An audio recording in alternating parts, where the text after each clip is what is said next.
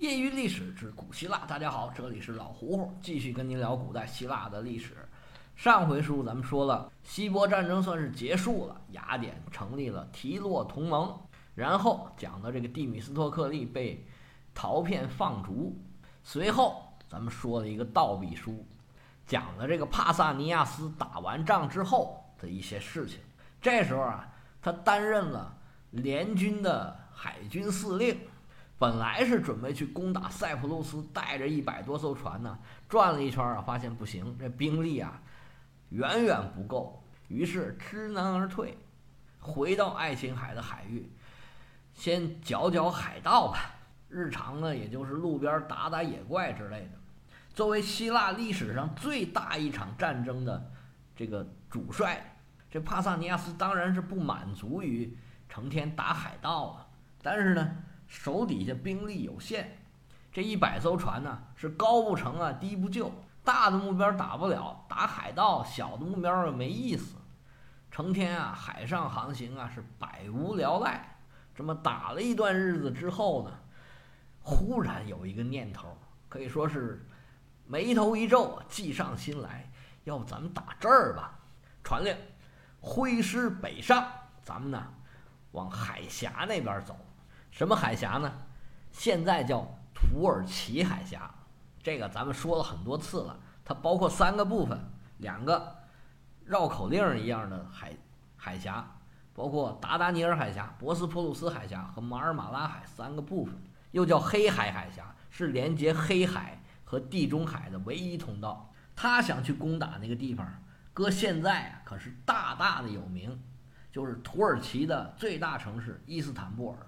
当时那个地方呢叫拜占庭，后来呢成为东罗马的首都之后啊，改名叫君士坦丁堡，因为是君士坦丁大帝建的，呃，就是或者是叫扩建吧，把它建成一个国际的大城市。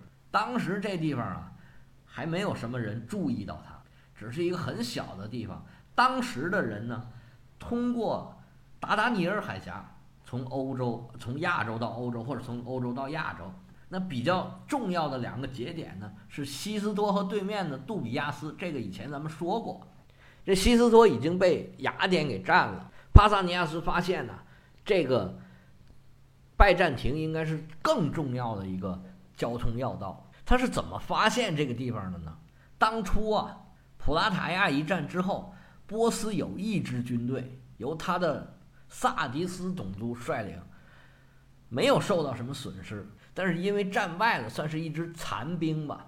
他们原计划呀是想原路返回的，但是呢，中间有很多希腊人沿路拦截，这破鼓众人锤啊，谁过去都想砸两下，所以这路啊就不太好走。他们本来是从色雷斯过来的，结果是越走越难走。他们就想啊，算了，咱不走原路了，咱们绕个大远儿。于是呢，他们就从北边绕了一个大圈儿。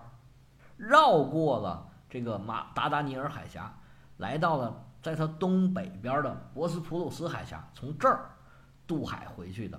这时候帕萨尼亚斯就想，希腊人把达达尼尔海峡给控制住了，我们要是能把拜占庭给占了，那么他们就没有任何的路可以过来，就把波斯能侵略希腊的这个路彻底堵死。当然了，这个地方呢也有守军。毕竟是战略要地嘛。不过经过一番的征战，哎，还是比较顺利的吧，拿下了拜占庭这个，在现在来看，比其他的周边的城市都要重要的，比那西斯托重要的多的这么一个城市。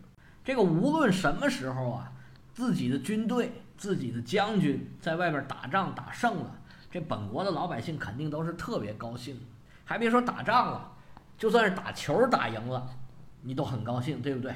这时候，这个帕萨尼亚斯在拜占庭获胜的消息传到国内，那斯巴达的老百姓肯定是欢欣鼓舞，说我们这年轻将军，哎，又打胜仗了，这小伙子真不错。而且呢，斯巴达人很多都是战士，他特别喜欢打仗打赢了的那种感觉。但是有一群人呢，他们可就不太高兴。这群人是谁呢？哎，你猜的非常对，就是。这帮监察官，监察官的职责呀，就是遵守吕库古的古训，真的是古训啊！斯巴达只要保住本土就行了，不要向外发展，咱别出去惹事儿去。而且这帕萨尼亚斯啊，这么出风头，咱们上次管教过他一次了，他怎么还是不听啊？于是这哥儿几个，哎，就在那商量对策，看看到底怎么办。这监察官不高兴啊，还有一帮人呢是更不高兴。什么人呢？雅典人。这雅典人开始啊，觉得这拜占庭不太重要，所以没当回事儿。但这斯巴达一占这个拜占庭，这雅典人发现，哎呀，这地方太好了，因为黑海沿岸啊也是很大的这个市场，区域非常广阔，而且物产也很丰富。大家看看现在这个黑海周边都是哪些国家，你就知道了，确实是很不错的一个战略要地。雅典这时候就开始打这个拜占庭的主意了。但是现在这将军在这儿啊，他们不好弄。我们想个什么招儿把他给弄走啊？正好这时候这些监察官呢，也就是说斯巴达国内的势力正打这个主意呢。那雅典这帮人说：“那来吧，咱们商量商量怎么把他给弄走啊？”于是这斯巴达的监察官呢，就委托雅典人帮他们收集这帕萨尼亚斯的黑材料。那还不容易。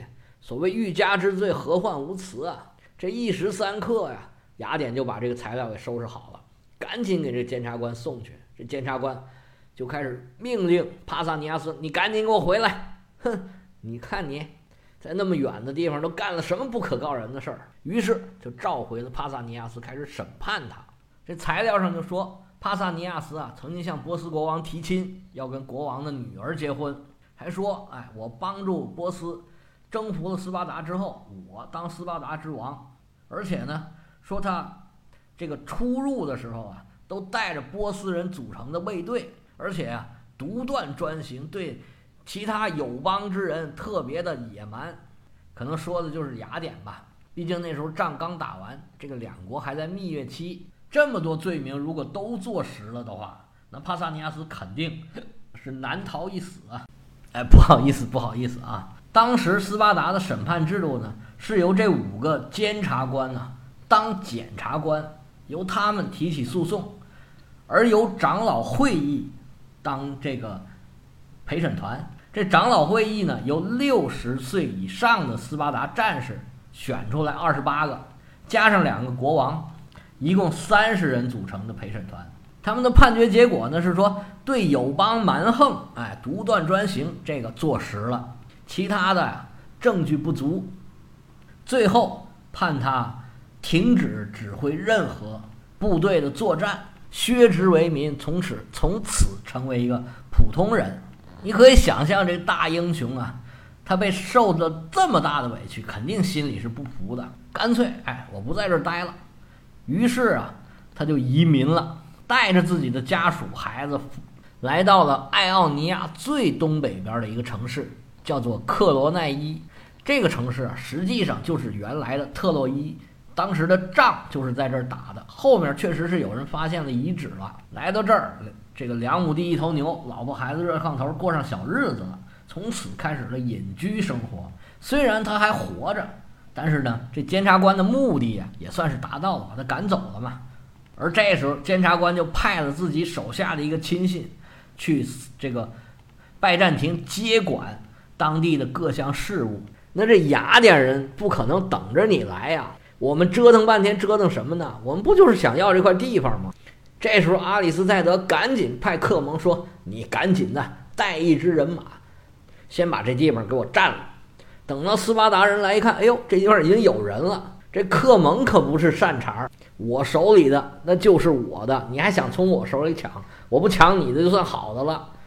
这斯巴达人啊，没辙。”只好回去报信儿。这监察官呢，本来他就对外边的领土啊没有任何兴趣，这事儿他也没有当回事儿。算了，丢了就丢了吧，就当这事儿没发生。他们又回到了过去的生活轨迹。这帕萨尼亚斯就在这特洛伊古战场附近，是钓钓鱼、练练武，到古战场溜达溜达，发一发思古之幽情啊，远离是非之地。过着这么恬淡闲散的生活，就这么溜溜的过了六年。但是你不找麻烦呢，那麻烦他可来找你。到了公元前四百七十一年，这一年呢，蒂米斯托克利被陶片放逐了，应该是斯巴达的监察官啊，觉得雅典这边这个英雄，他这个是萨拉米斯英雄，已经被搞定了，是不是我们也该收拾收拾我们这个普拉塔亚英雄了呢？这监察官做好准备，可就要动手了。他们向帕萨尼亚斯发出一个命令，说：“你呀，赶紧给我回来，这边有事儿找你。”这帕萨尼亚斯啊，应该是没当回事儿，毕竟六年前呢，他已经接受过审判了。结果呢，轻车简从，他还想说：“我先去我一朋友家看看，毕竟这么老多年都没见了。”结果这边刚到，就被监察官给逮捕了，咣当就给扔到监狱里边。没多久，准备好的刑堂。叫齐了这些元老，开始审判。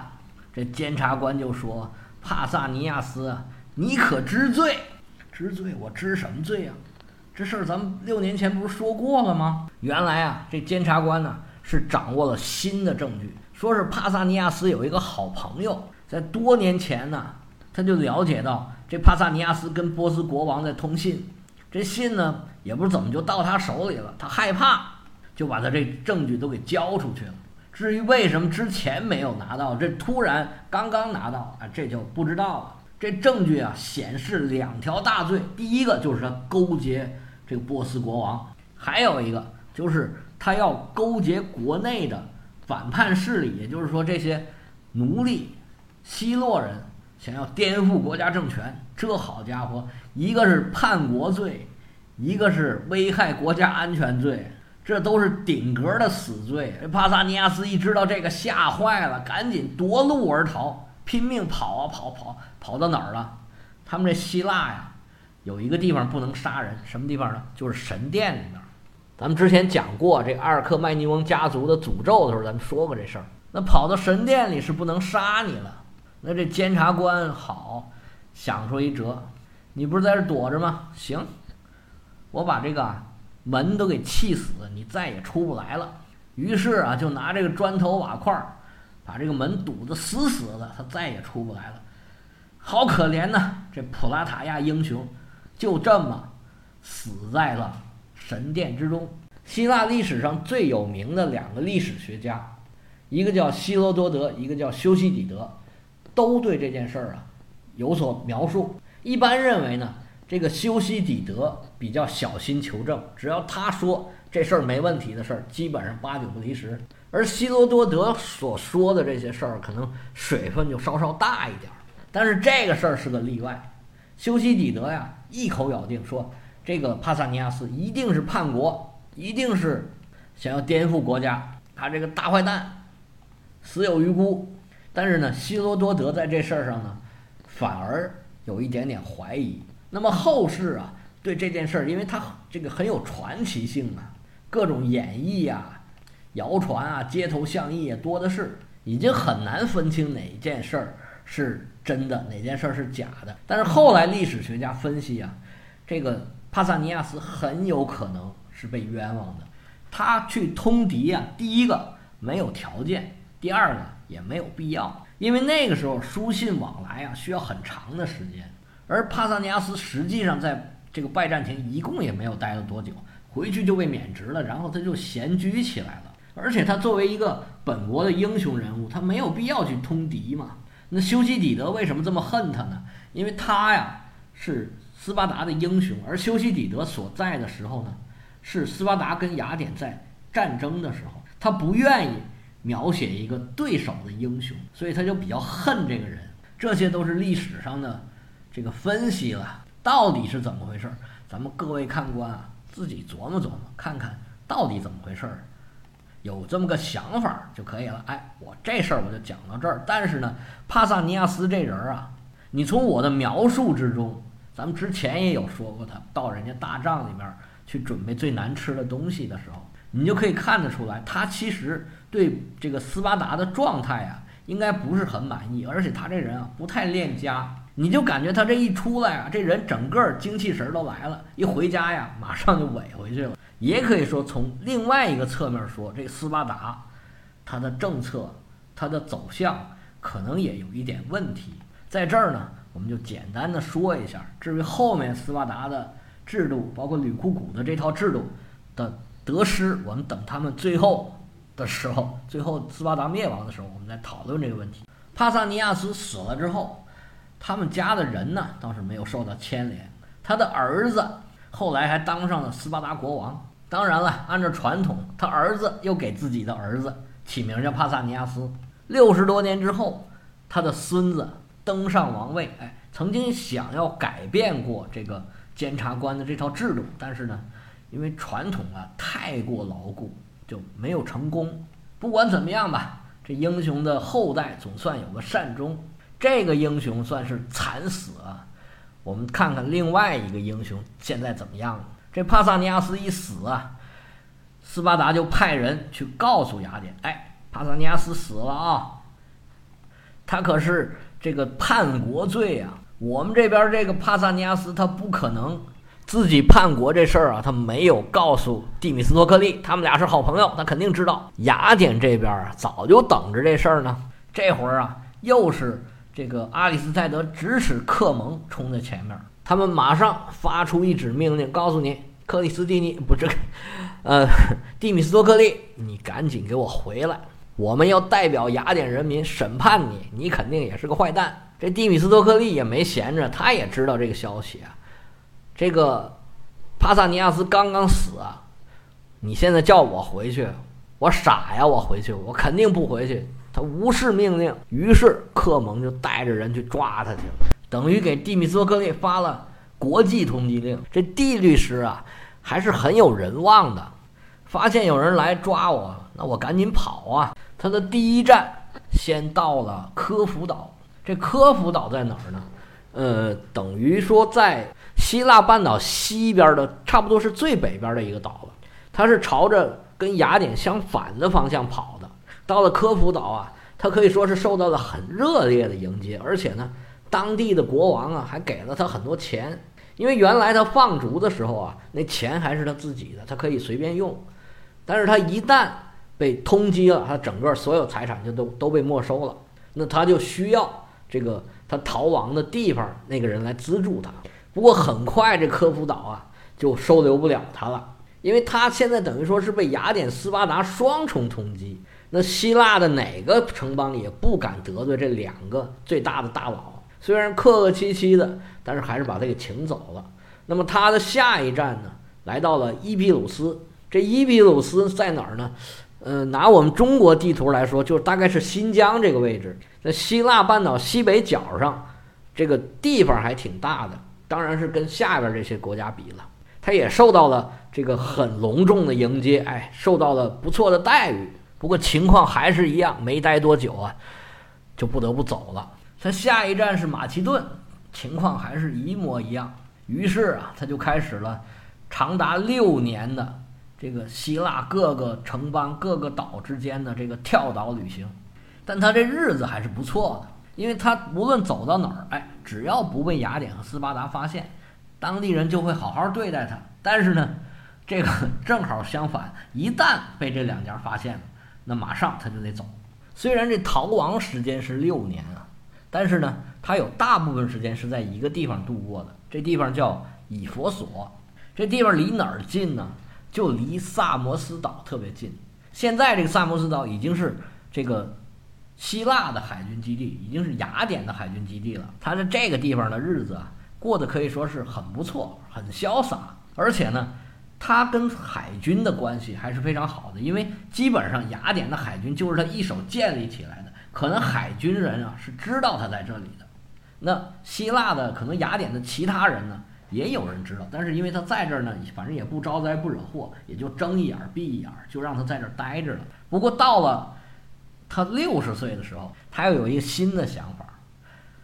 他跟别人聊天的时候，就听说这哎，这波斯波斯的老国王已经死了，是新国王上台了。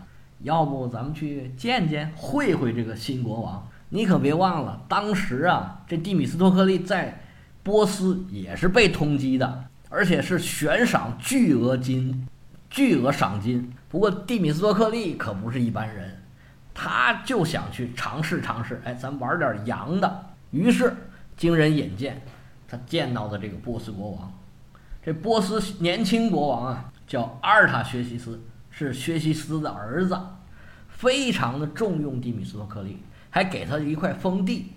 他后来啊，经常出入这个波斯宫廷。应该说，后来啊，波斯跟希腊签署这个和平条约，可能也有这个蒂米斯托克利的功劳。应该说呀，蒂米斯托克利比这个帕萨尼亚斯啊，叫老练的多。这斯巴达人呢，可能还是社会阅历太少了。这两位英雄啊，就有如此大的差别。但是呢，可以说都没有得到什么特别好的安详的结果。这帕萨尼亚斯啊，是惨死故乡；蒂米斯托克利啊，终老他乡。这两个人的故事结束了，那么这个希波战争的故事也就翻篇儿了。那么后面。这个雅典跟斯巴达有什么方有什么新的动向？这历史要往哪边迈腿呢？哎，咱们且听下回分解。